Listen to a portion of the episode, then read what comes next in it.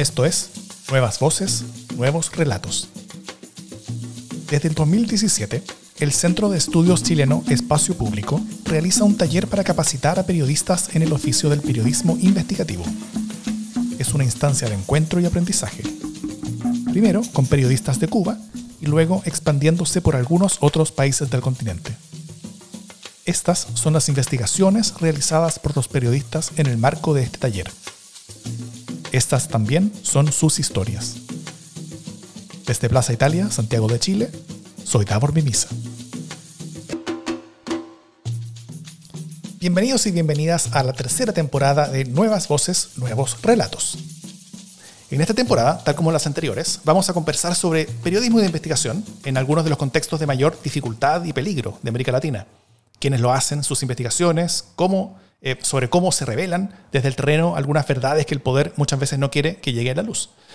Esto en el contexto de una iniciativa del Centro de Estudios Chileno Espacio Público, que desde hace años realiza talleres para ayudar a formar a nuevos y nuevas periodistas de investigación en Cuba y que también ha tocado ya a otros países del continente.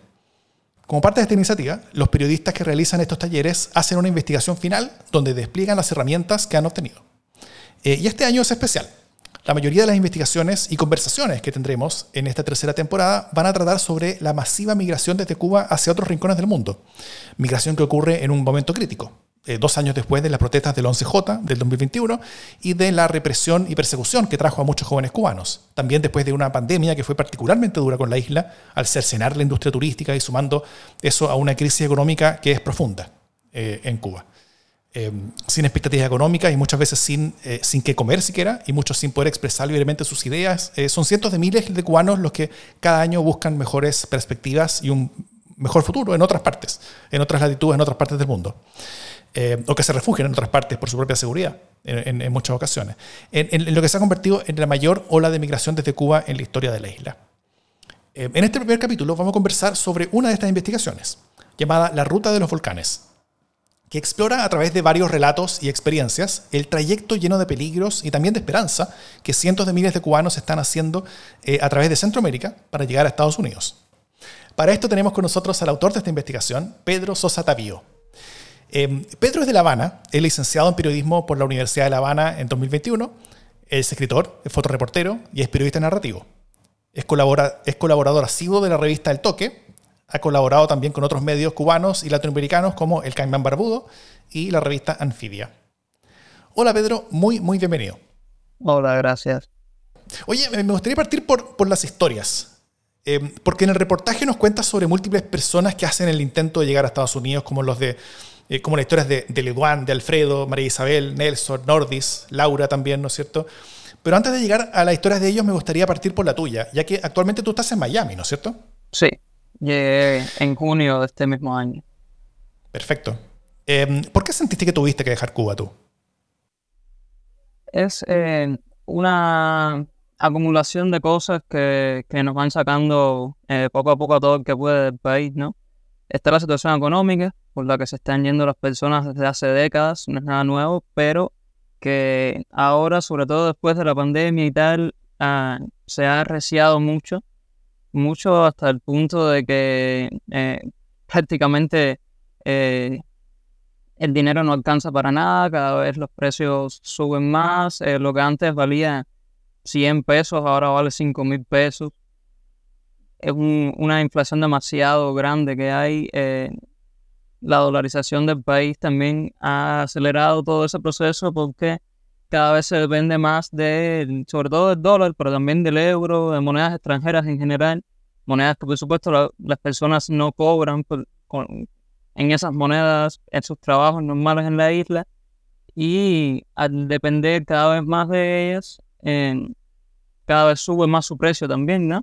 Entonces, ya el salario, incluso el salario eh, en Cuba subió hace poco, todos los salarios subieron, pero ahora alcanza menos que para antes, tres, cuatro veces menos que lo que alcanzaba antes de subir eh, por todo este proceso de inflación y tal. Porque la inflación sube más que los salarios, dices. Claro, claro, la inflación sube, si los salarios suben el doble, la inflación sube cuatro o cinco veces. Entonces está ese factor económico que no se puede olvidar nunca porque ha sido el principal factor por el que las personas se han ido de Cuba desde el 59.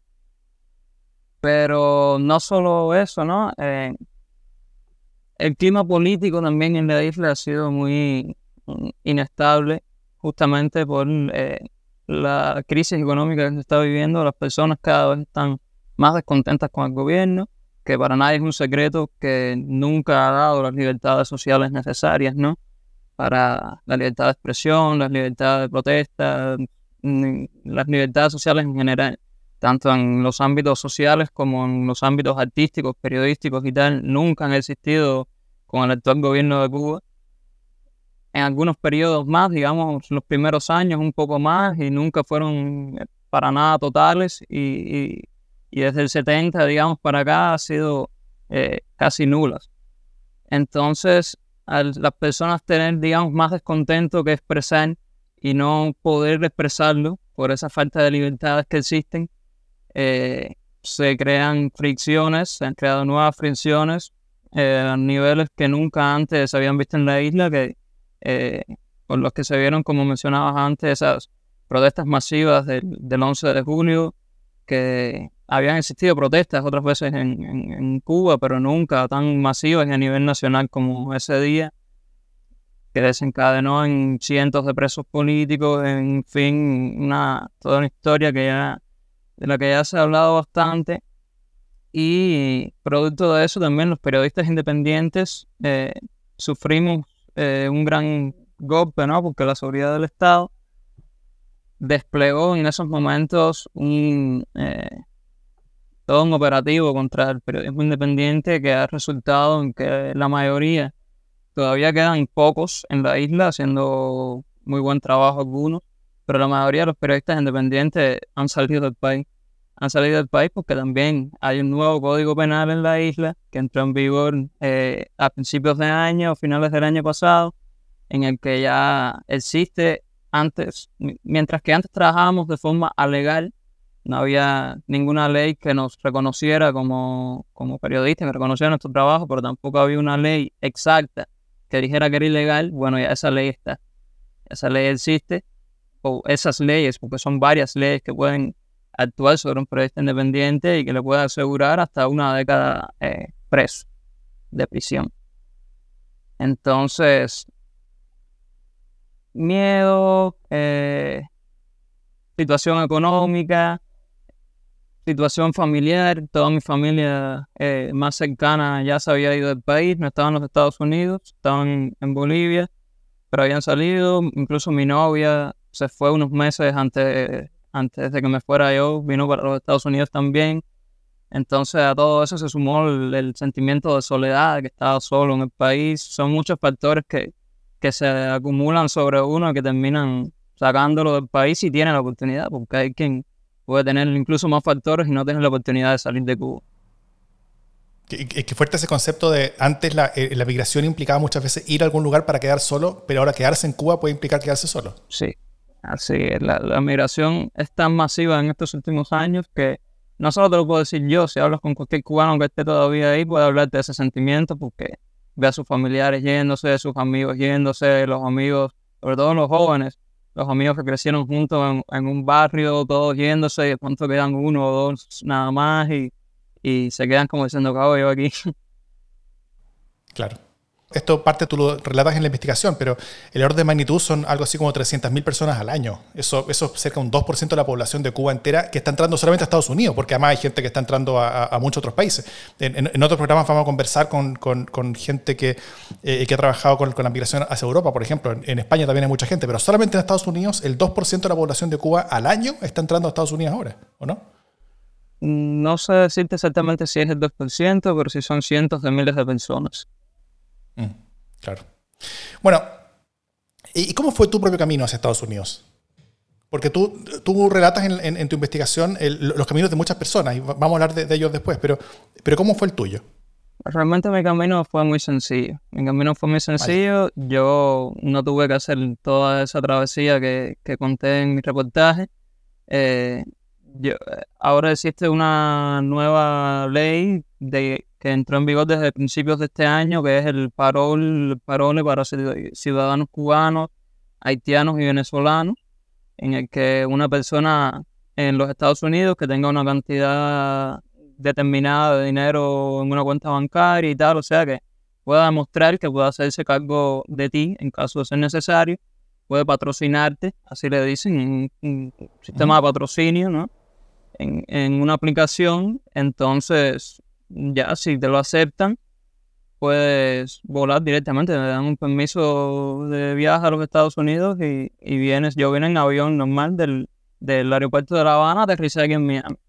No tuve que, que hacer toda esa travesía a través de países centroamericanos.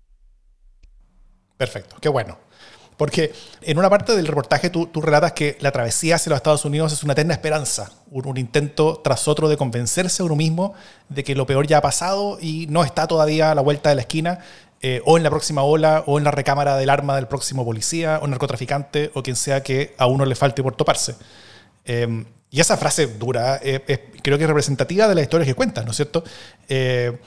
Eh, porque, porque relatas experiencias de mucha incertidumbre, de amenazas, de violencia, de violencia de género también, de desamparo, de abuso de policías y profesionales locales en contra, eh, en contra de migrantes que van de paso, incluso donde, donde no todas las personas que conocemos a través de tu reportaje terminan vivas, eh, llegan vivas a Estados Unidos.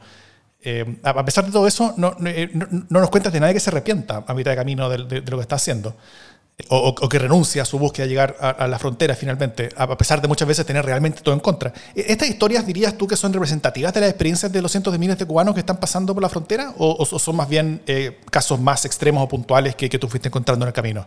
No, no, de hecho no son para nada los más extremos. Eh, son los del medio, digamos, los, los medianos que encontré, pero hay casos muchos más extremos que no pude encontrar a las personas eh, para entrevistarlas, pero que sí vi casos en, en, otros medios de prensa donde no decían los contactos de esas personas y por tanto no pude llegar a ellos. Mm. Otros que sí los contacté y no, no estuvieron de acuerdo con, con, contarme su historia para el reportaje, no querían eh, recordar esos momentos, pero eh, salvo quizás las historias en las que por supuesto termina con la muerte del migrante que no puede ser peor que eso.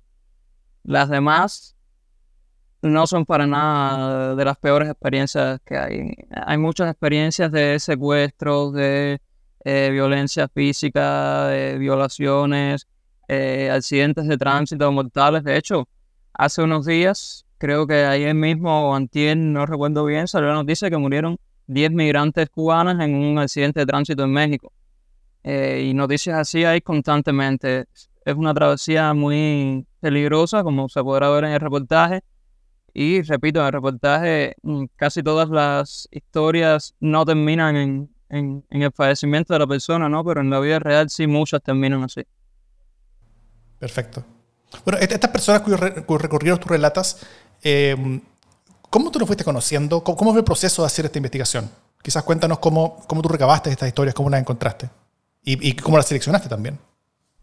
Hay una eh, realidad que es que desde que empezó todo el tema de la travesía por Nicaragua se han ido tantas personas que uno a estas alturas ha escuchado muchas historias, tantas que ya a veces no recuerda ni de quién eran. Eh, alguien me contó en algún momento que le ocurrió tal cosa, pero ya en el momento del trabajo no recuerdas ni quién era.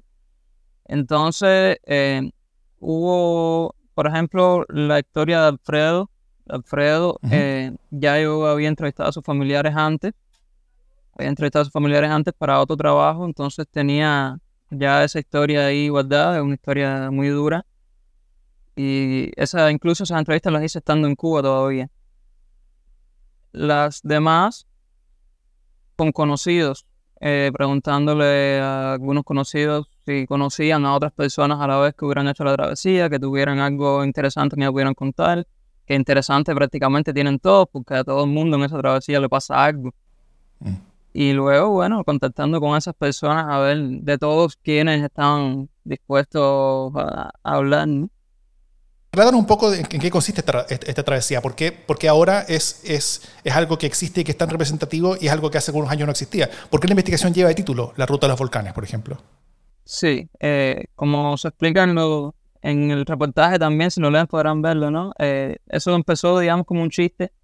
Los cubanos prácticamente todo lo tomamos a chiste, entonces cada vez que, que estamos muy pendientes eh, si estamos en una crisis económica y el presidente dice que es algo coyuntural, ah, le decimos la coyuntura y es todo, ¿no? Porque estamos en coyuntura y todo es a modo de chiste. Entonces, una funcionaria de, turismo de, Nicaragua, bueno, se le ocurrió decir cuando empezó, cuando empezó la gran cantidad de cubanos a viajar a Nicaragua, que incluso al principio no todos eran para viajar a los Estados Unidos al principio también iban muchas personas a comprar eh, mercancía para luego revender en Cuba. Era una parte y parte, ¿no? Algunos que iban a seguir la travesía y otros que iban, compraban y regresaban, pero la verdad es que nadie iba por turismo, ni nadie iba a ver los volcanes. Como, como dijo esta funcionaria, se le ocurrió decir que los cubanos iban a, a Nicaragua a ver los volcanes porque nosotros no teníamos volcanes en Cuba y, nos llamaba mucho la atención eso, entonces íbamos a Nicaragua y a los cubanos a ver los volcanes. Y eso, por supuesto, en Cuba causó mucha risa y ya eso tomaron como un chiste nacional, ¿no? Nos lo, tomamos como un chiste nacional y cuando alguien iba a hacer la travesía decía, me voy por los volcanes. Entonces de ahí viene, viene el término. Claro. Bueno, esto parte del 2019, ¿no es cierto? Cuando, se empiezan a flexibilizar los requisitos para obtener la visa hacia, hacia Nicaragua. Y desde entonces eh, el número de personas ha, crecido exponencialmente, ¿no es cierto? Son decenas de miles ya el, el, 2022 que, que, están cruzando desde ahí. Sí, de hecho, eh, una cosa interesante también que no hablé, no mencioné en este reportaje, porque bueno, el reportaje era más sobre la travesía y tal, pero no tanto en 2019, sino después cuando ya se eliminó el visado por completo, que solo había que tener un pasaje y presentar una reserva en algún hotel en Nicaragua para poder viajar. Eh, en esos momentos no había pasaje, estaba, estábamos saliendo del periodo pandémico, eh, las aerolíneas estaban empezando a funcionar de nuevo en Cuba, que siempre es un país muy complicado, siempre funciona diferente a muchos otros países del mundo, en todos los sentidos, pero también para, pero sobre todo para viajar. Entonces, había una aerolínea con Viasa, si no me equivoco, era que, que había anunciado, ni siquiera era seguro, que iba a empezar a vender pasajes para Nicaragua. Y, eran, y se eh, acumularon decenas de cubanos fuera de la oficina de Conviasa, estuvieron días, semanas durmiendo, incluso por la noche. Tenían una, una lista, todo el que llegaba nuevo se apuntaban en la lista, tenían varias listas hechas con los nombres de todos ellos y hacían guardias, dormían por la noche y todo ahí, y de madrugada llegaban todos que había, que no le había tocado la guardia, que había ido a dormir a su casa, llegaba de madrugada, por si temprano anunciaban que iban a vender los pasajes, ya tenían el orden establecido y todo, las personas que iban a comprar el pasaje. Así desesperada estaba la gente por, por viajar a Nicaragua. Claro.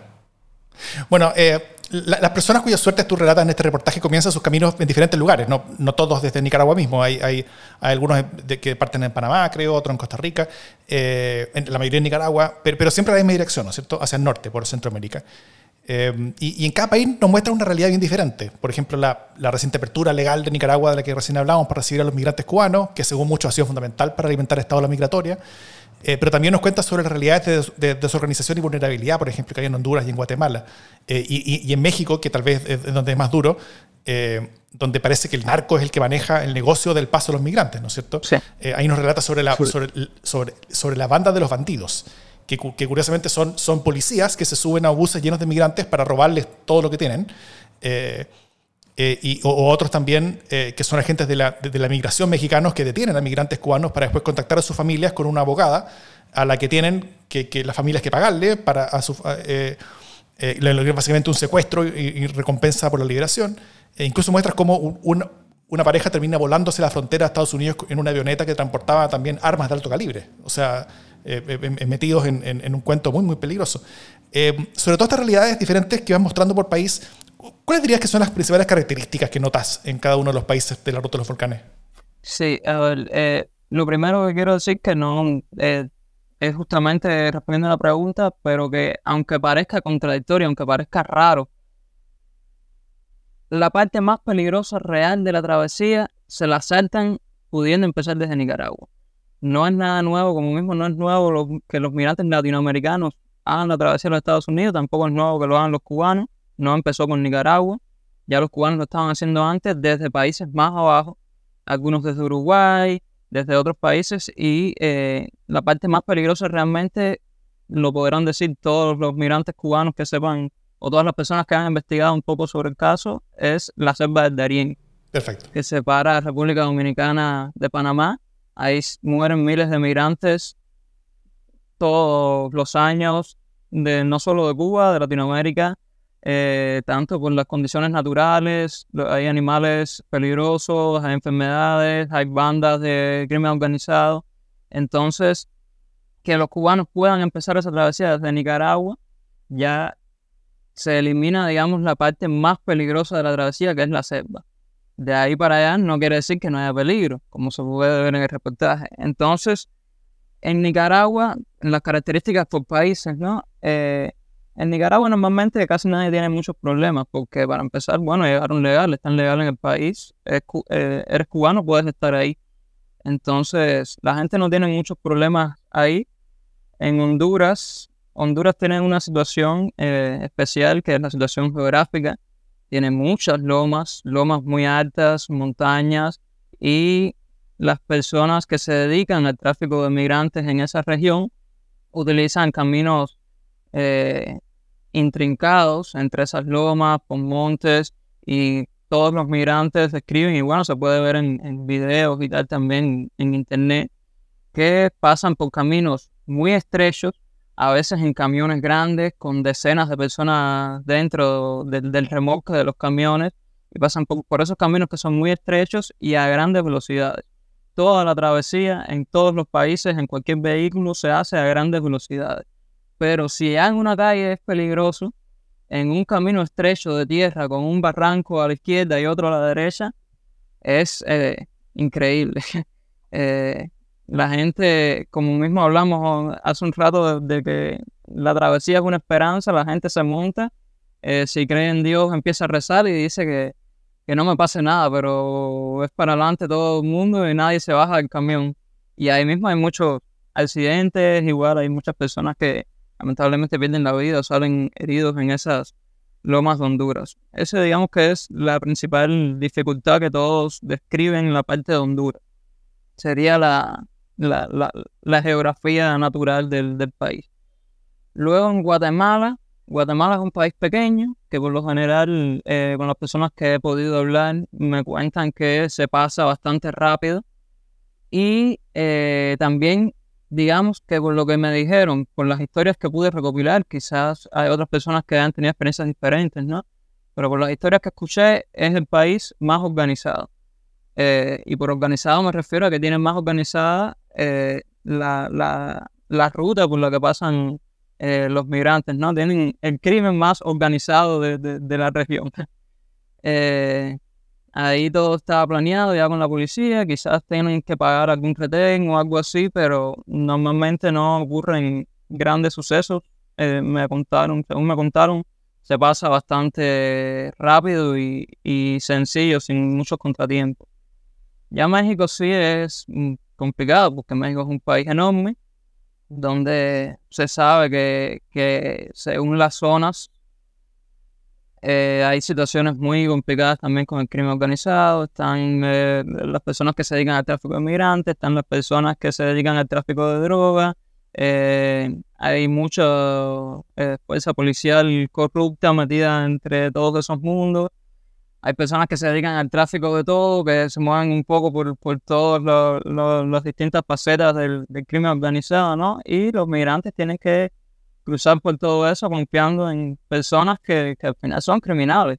Son criminales movidos por el dinero y que realmente eh, la mayoría no tiene ningún...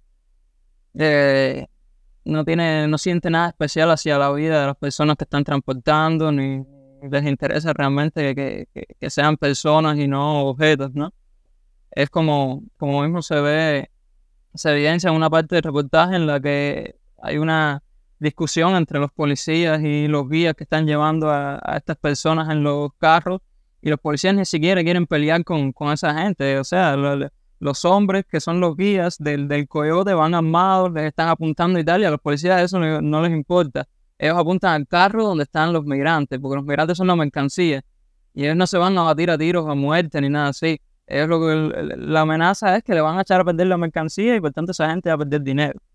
Entonces, eh, esa es una, la característica principal de México justamente es eso, que es tan grande, país tan enorme y tiene tantas diferentes bandas y tantas regiones controladas por diferentes personas que cualquier parte prácticamente eh, puede estar lo peor, puede estar lo peor esperándote en cualquier región, pues no sabes qué te espera cuando salgas de una ciudad a otra. Mm.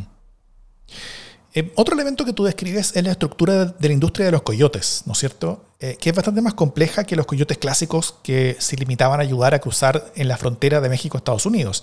Eh, acá las personas contactan en Cuba a alguien que suele ser cubano muchas veces, pero que no es quien acompaña a los cruces de frontera, sino más bien es una persona que organiza a responsables locales en cada país o incluso en cada zona de cada país, donde quienes hacen la ruta van siendo traspasados de un responsable al otro.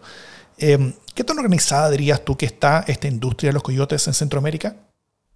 Eh, te repito, hay personas que sí están eh, metidas un poco en todo, tienen, tienen como los pulpos ocho pies y tienen cada pie mm. en, en, una región del crimen diferente, ¿no? Están en la droga, en el armamento, en el tráfico de personas, pero sí no creo, no creo que todos los coyotes se dediquen también al narcotráfico, eh, al tráfico de armas. Creo que sí, habrá algunos, y esto pasaban puras suposiciones, porque eso ni las personas que lo conocieron pueden, que los conocieron pueden saber, eh, no se dedican a hablarles de eso, ¿no? Eh, pero sí creo que hay algunos que su negocio fundamental, por lo menos, sea ese, el tráfico de personas y además, porque eso genera un dinero como para que, como para poder concentrarse en eso y, y no tener que que preocuparse por otras eh, ramas del crimen, ¿no? Eh, el coyote, en este caso, uno de los de las personas que, que hablan el reportaje era cubano, pero no necesariamente son cubanos, eh, pueden ser mexicanos o pueden ser de, de, cualquier nacionalidad de la región, ¿no?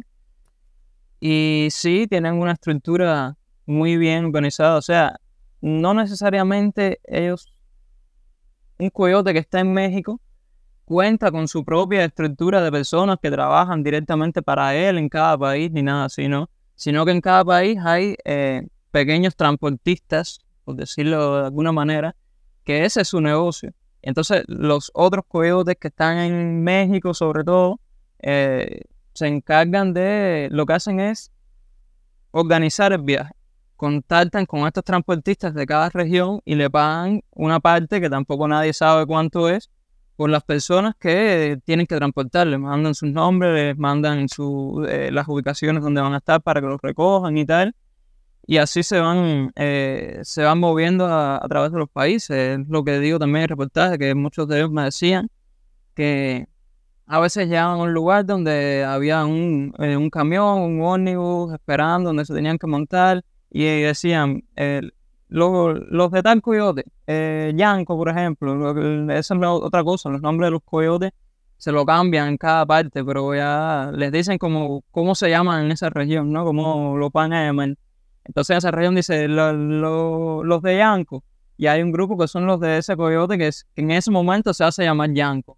Quizás más adelante se hace llamar de otra manera y así eh, se van encontrando y separando, encontrando y separando, hacen una parte del viaje con una persona que es del mismo coyote, eh, después se encuentran con personas que son de otros coyotes, que no los habían visto antes, se los vuelven a encontrar después en un transporte, es toda una, una ramificación muy eh, rara que es imposible seguirle la pista por completo, porque supongo que haya igual cientos de personas en cada país dedicándose a eso, al negocio de transportar migrantes y, luego están los organizadores que son los que le pagan a esa gente porque transporten a los migrantes, pero al final es eh, un árbol con tantas ramificaciones y algo tan eh, de, disperso que no hay manera, yo creo, como de trazar una única ruta, una única estrategia que tienen esas personas para mover los migrantes a través del, del continente.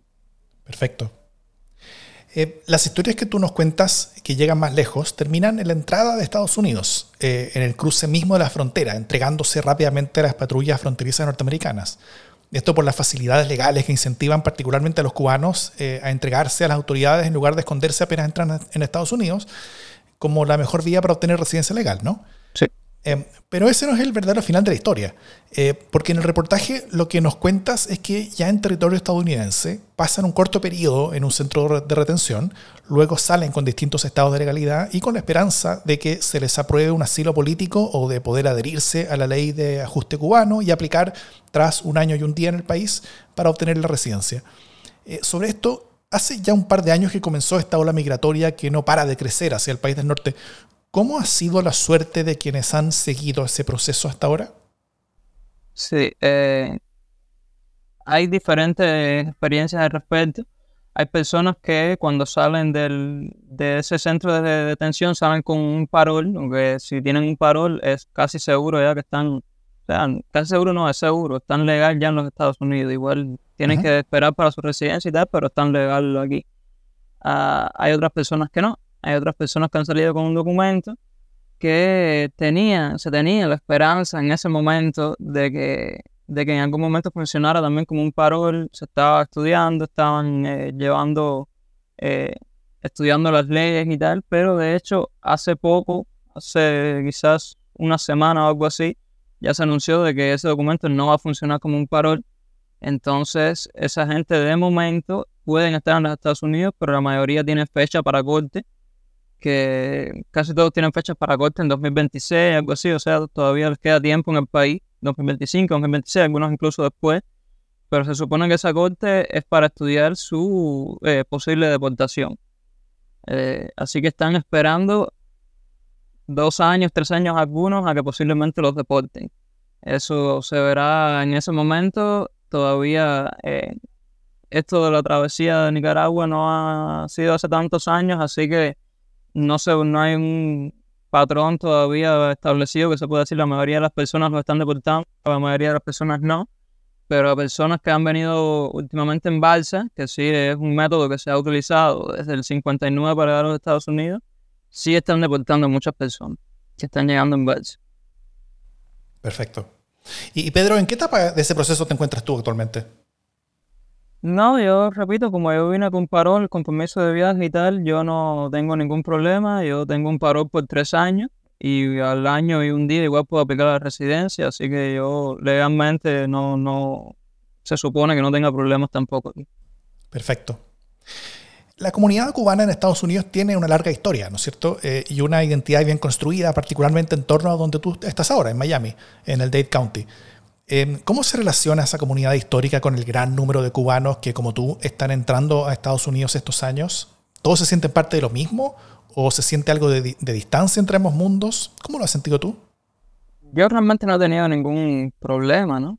Pero sí eh, hay alguna fricción entre los cubanos que llevan más tiempo aquí y los que estamos llegando, porque es obvio, a ver, eh, eso te lo, puedo confirmar yo que, acabo de Hay tanta gente llegando que los alquileres han subido mucho el precio porque ha aumentado la demanda de vivienda. Perfecto. Es mucho más difícil conseguir trabajo porque hay muchas personas buscando trabajo y cada día son más porque constantemente llegando personas y todas esas personas necesitan trabajar.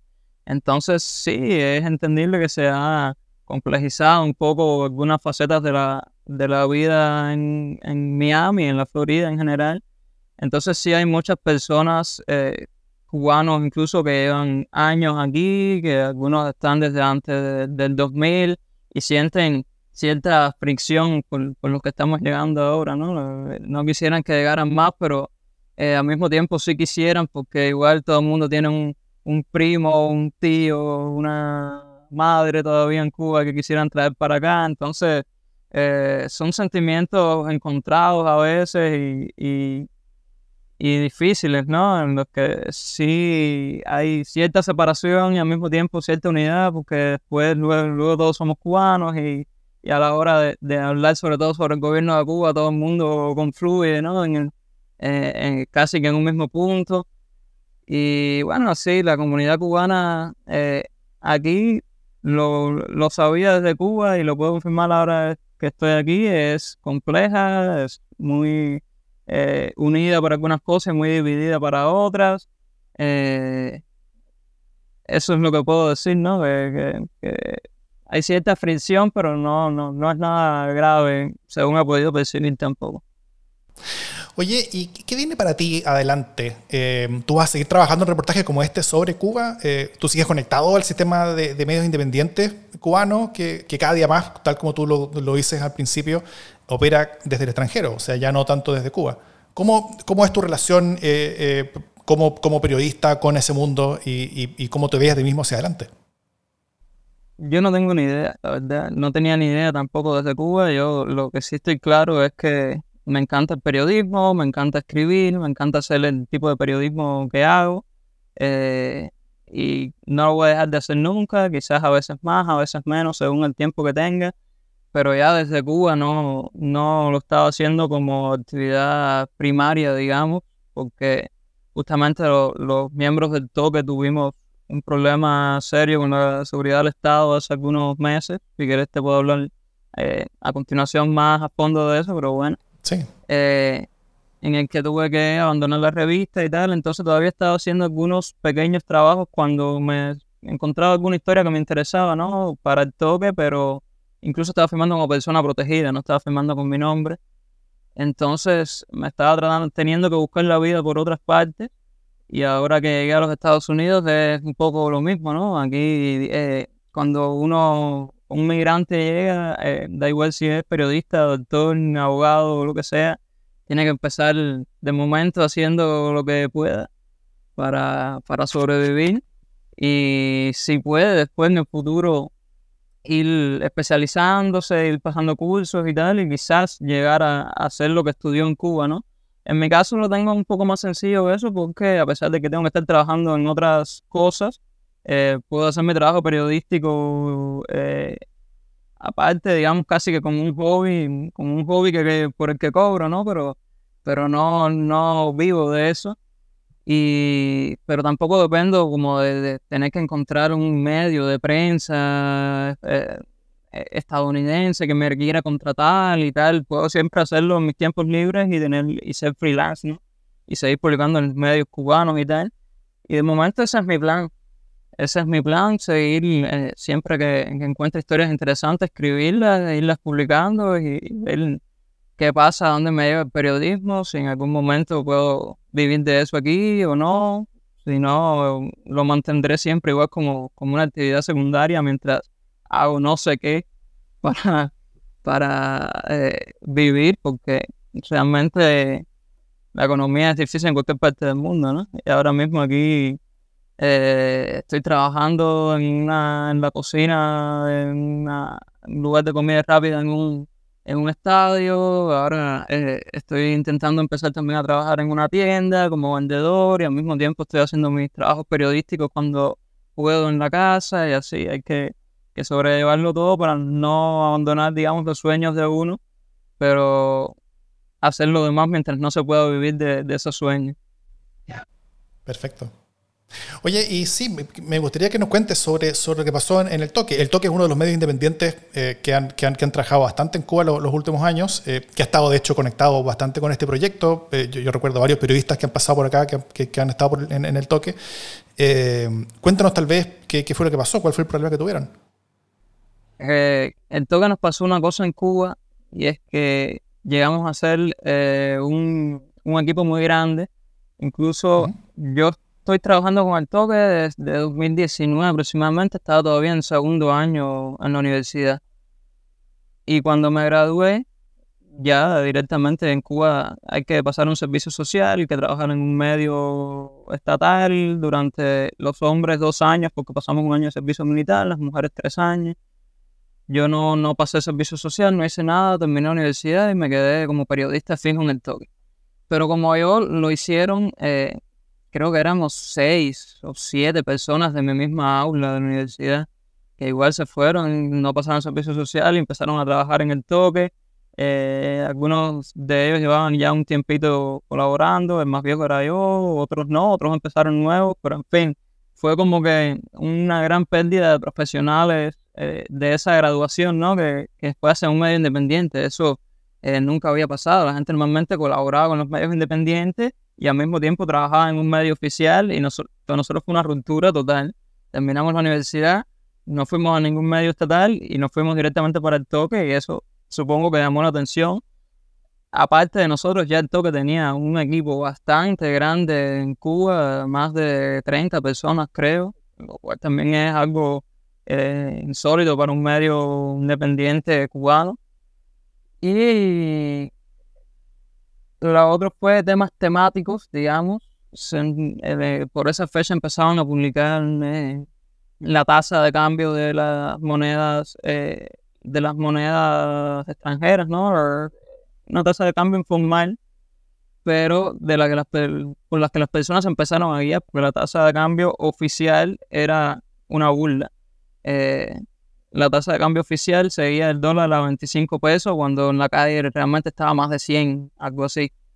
Entonces las personas empezaron a guiar mucho por esa tasa, eso también creó problemas con, con la seguridad del Estado, eh, empezaron a acusar en televisión nacional y tal de que de que era el toque que estaba subiendo el precio del dólar, como si eso fuera posible. Claro. Y se publicó también un reportaje en ese tiempo sobre Gaesa, que es una mega empresa militar que funciona como de forma secreta en Cuba y controla gran parte de, los hoteles cubanos y de, la, eh, de los negocios de Cuba en el extranjero.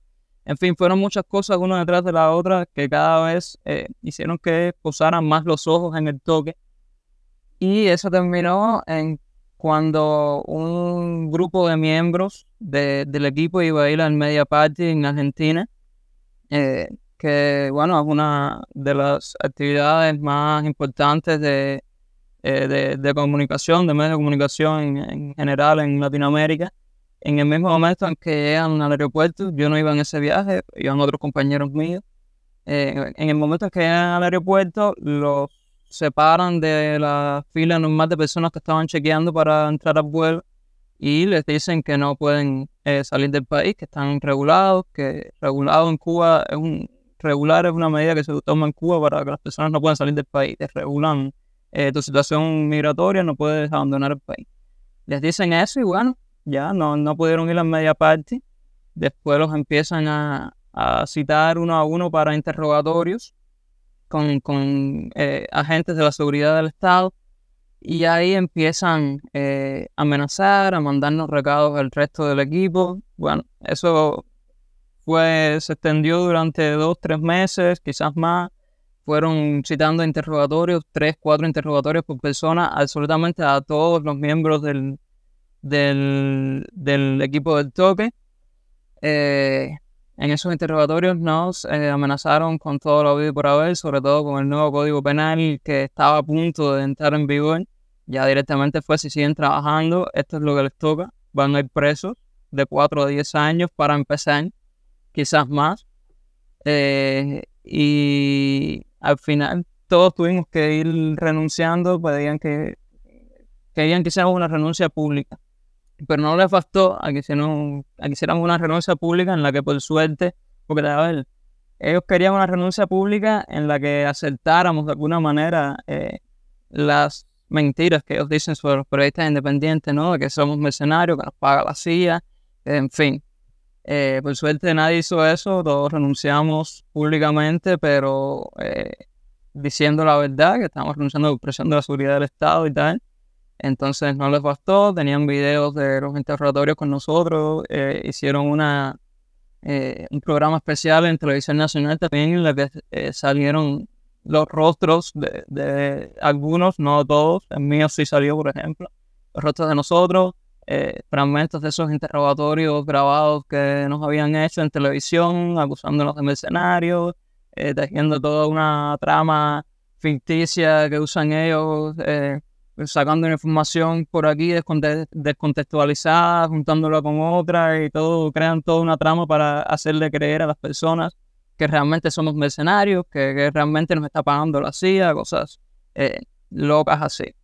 Y bueno, intentaron hacer, un asesinato mediático con nosotros, que realmente no les funcionó, porque eh, la verdad es que ya en Cuba nadie les cree nada, nadie cree nada lo que dicen, pero en televisor tampoco, muy pocas personas, entonces ese asesinato mediático que estaban intentando hacer nunca les funcionó.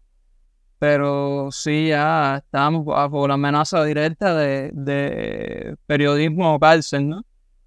Y tuvimos que renunciar la mayoría, digo, todavía hay muchos compañeros míos que están en Cuba sin, sin poder ejercer el periodismo, a menos que yo sepa porque quien lo esté haciendo todavía tiene que estarlo haciendo en secreto, como lo hice yo estando ahí todavía, firmando eh, como persona protegida y tal.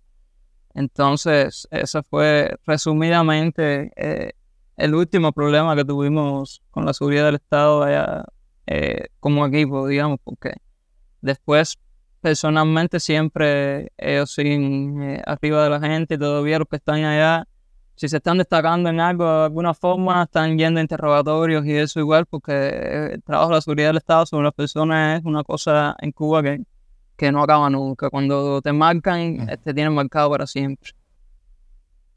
Perfecto. Oye, y, dado lo que nos cuentas eh, sobre lo que, lo que pasa con lo, que sucedió y, me imagino que sigue pasando con el toque, ¿cómo, ¿cómo ves que funciona y que existe todavía el ecosistema de medios independientes en Cuba? Eh, ¿Todos ya están funcionando desde afuera?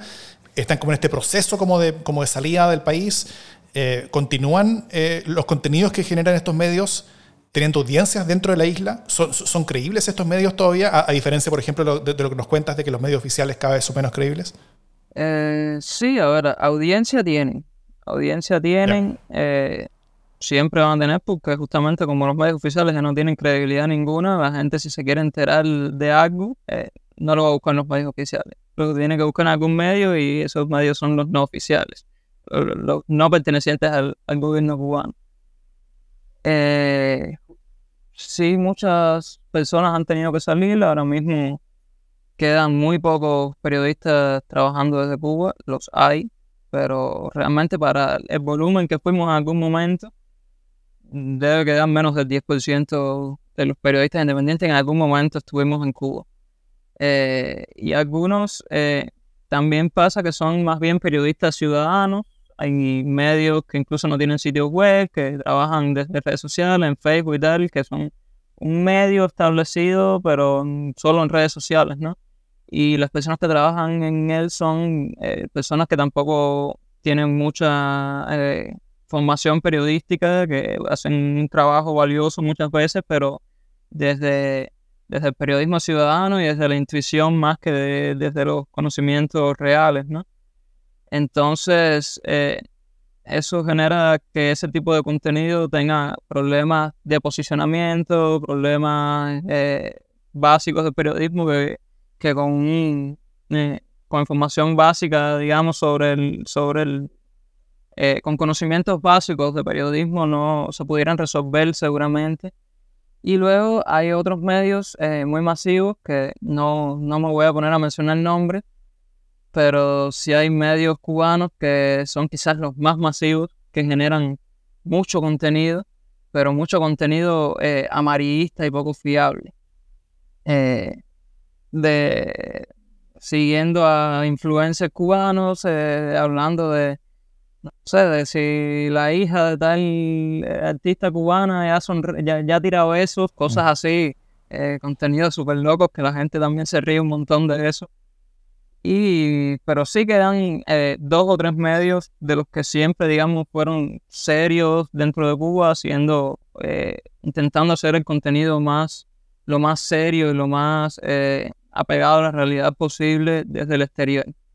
Por suerte, eso no se ha perdido, pero que nunca se pierda porque el ambiente que, tuvimos en algún momento dentro del país y que propició la, creación de muchos medios dentro de Cuba, porque muchos de estos medios surgieron, aunque ahora la mayoría de, sus, de, sus trabajadores estén en el exterior, todos los directores estén en el exterior y tal, muchos surgieron en Cuba y durante varios años se trabajó estando la mayoría de las personas en Cuba eso no, no creo que vaya a volver a ocurrir pronto. No, no está ya el ambiente, digamos, de flexibilización que hubo en algún momento que, propició que pudiera surgir esos medios.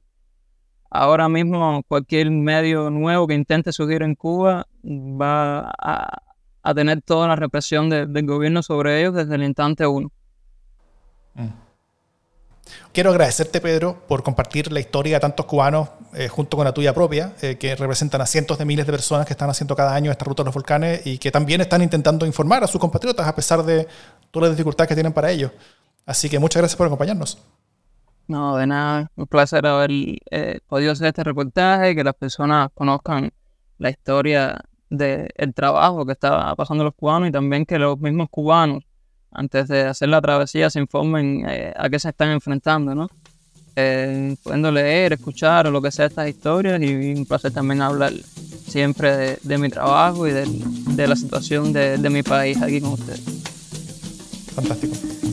Bueno, muchas gracias. Eh, y en los próximos capítulos de esta temporada vamos a conversar sobre otras rutas que están siguiendo los migrantes cubanos por el mundo y también sobre la Cuba que queda a sus espaldas y quienes quedan ahí y finalmente sobre la traumática experiencia de la pandemia vivía en, Cuba, que fue particularmente dura. Así que, y el trabajo de, los periodistas que han estado intentando eh, revelar todo esto. Así que nos escuchamos ahí, no se lo pierdan. Esta investigación, como todas las demás de esta serie, la puedes descargar desde el link en las notas del podcast.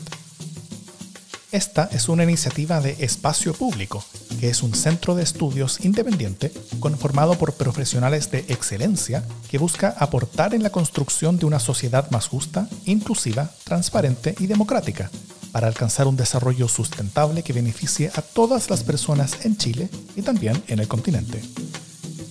Agradecemos a todos los y las periodistas que participaron este año de esta iniciativa para fortalecer el periodismo de investigación y especialmente a todos quienes fueron mentores. La producción periodística y de contenidos para este podcast fue de Nieves Alcaíno, de Espacio Público, y la producción de contenidos de sonido y la conducción fueron realizados por quien les habla, Davor Mimisa. Nos escuchamos.